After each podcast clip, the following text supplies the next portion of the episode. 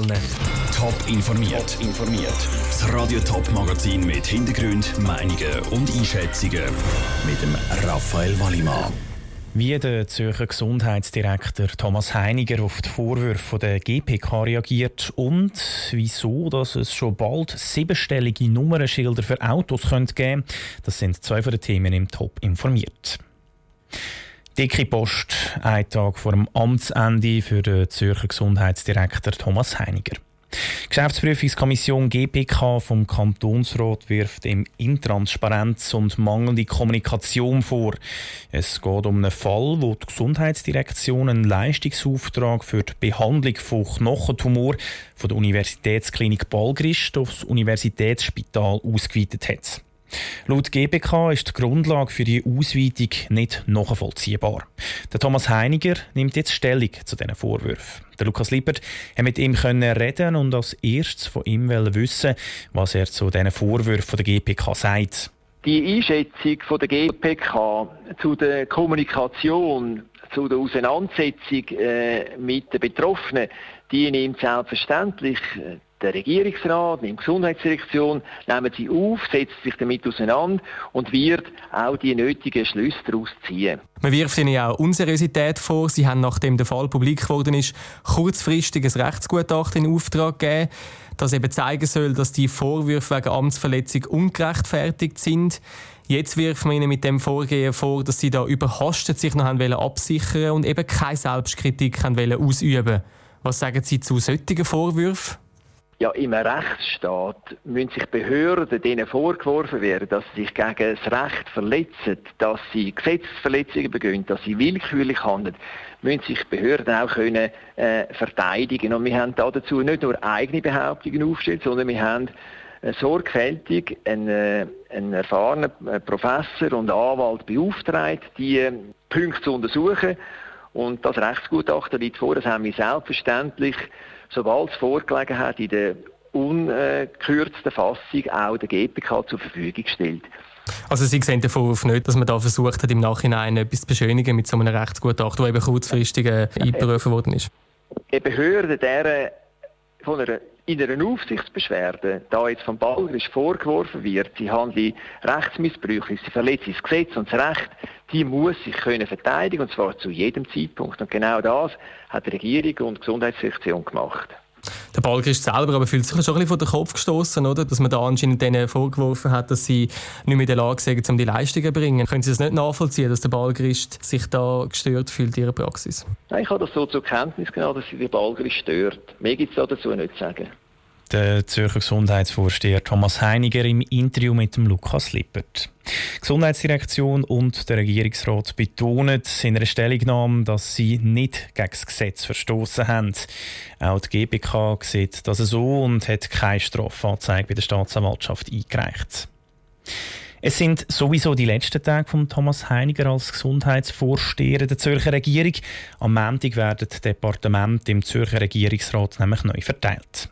In unserer Serie zu der Departementsverteilung schauen wir heute aufs Baudepartement. Wie der Thomas Heiniger geht auch der Bauvorsteher Markus Kegi sein Amt ab. Der Markus Kegi war zwölf Jahre im Amt. Welche Baustellen wortwörtlich er in seinem Departement hinterlässt, im Beitrag von Andrea Blatter.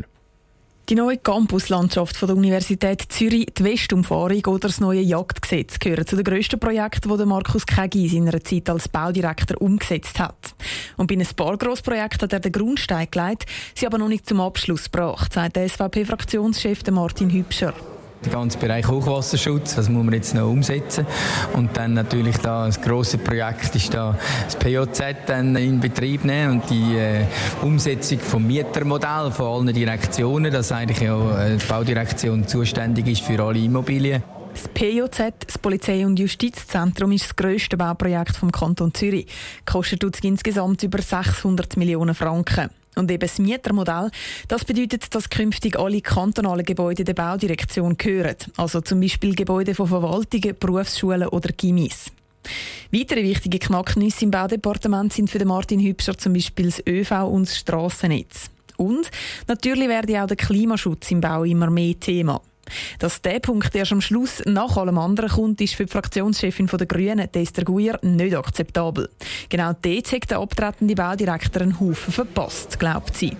Wir haben in den letzten Jahren zu wenig energetische Sanierungen gemacht. Die kantonalen Bauten müssen erneuert werden. POZ ist ein Dauerjammer, kann man sagen. Und von dort her muss man auch natürlich im Umweltschutz viel mehr machen. Also auch dort gibt es sehr viel zu tun. Wer das die Herausforderungen in Zukunft meistern soll, ist noch nicht klar. Klar ist aber, dass der Sitz umkämpft ist. Weil die Grünen und die SVP, die die zwei neuen Regierungsräte stellen, hätten beide gern das Baudepartement. Der Beitrag von Andrea Blatter. Wer welches Departement übernimmt, kommt am Montag raus. Was sich die Fraktionen im Kantonsrat für, für Departementsverteilung wünschen, kommt morgen im Top informiert. Mehr Informationen gibt es auf toponline.ch. Nummernschilder für Autos haben in der Schweiz bis zu sechs Zahlen. Vorne dran ist ein Schweizer Kreuz und ein Kürzel vom Kanton. Hinter dran die Flagge vom Kanton. Das könnte sich in Zukunft ändern. Unter anderem wegen einer Initiative und weil es in gewissen Kantonen keine freien Kombinationen mehr könnte geben mit sechs Zahlen. Michel Eckimann. Vor zwei Monaten ist die Kontrollschildinitiative lanciert worden. Der wird gefordert, dass der CH-Kleber für Autos auf dem Nummernschild integriert werden soll. So müsste Auto oder auch Töfffahrer den Kleber nicht mehr kaufen und würde keine Bussen mehr riskieren im Ausland, wenn der fehlt. Der Bundesrat wird die Initiative prüfen, wie er heute hat mitteilt. Änderungen würden sowieso nötig werden, weil in den bevölkerungsreichen Kantonen wie etwa Zürich bald keine neuen Zahlenkombinationen mit nur sechs Zahlen möglich sind. Erika Herzig vom Strassenverkehrsamt vom Kanton Zürich ordnet ein. Wir gehen davon aus, dass das in acht bis zehn Jahren so weit wird sein, wo man siebenstellige Kontrollschilder braucht. Also wir sind dem auch bewusst, aber wir haben einen, einen anderen Zeitrahmen, wie man sich vielleicht unter absehbar würde vorstellen. Gleich dann so bei anderen Kantonen mit vielen Einwohnern. In Bern sollte es laut dem Strassenverkehrsamt bis in mindestens 20 Jahren noch genug freie Nummernschilder haben.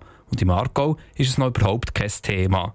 Wie die Nummernschilder mit sieben Zahlen und dem CH-Kleber sollten aussehen, das wäre die Aufgabe vom Bundesamt für Strassen, kurz ASTRA.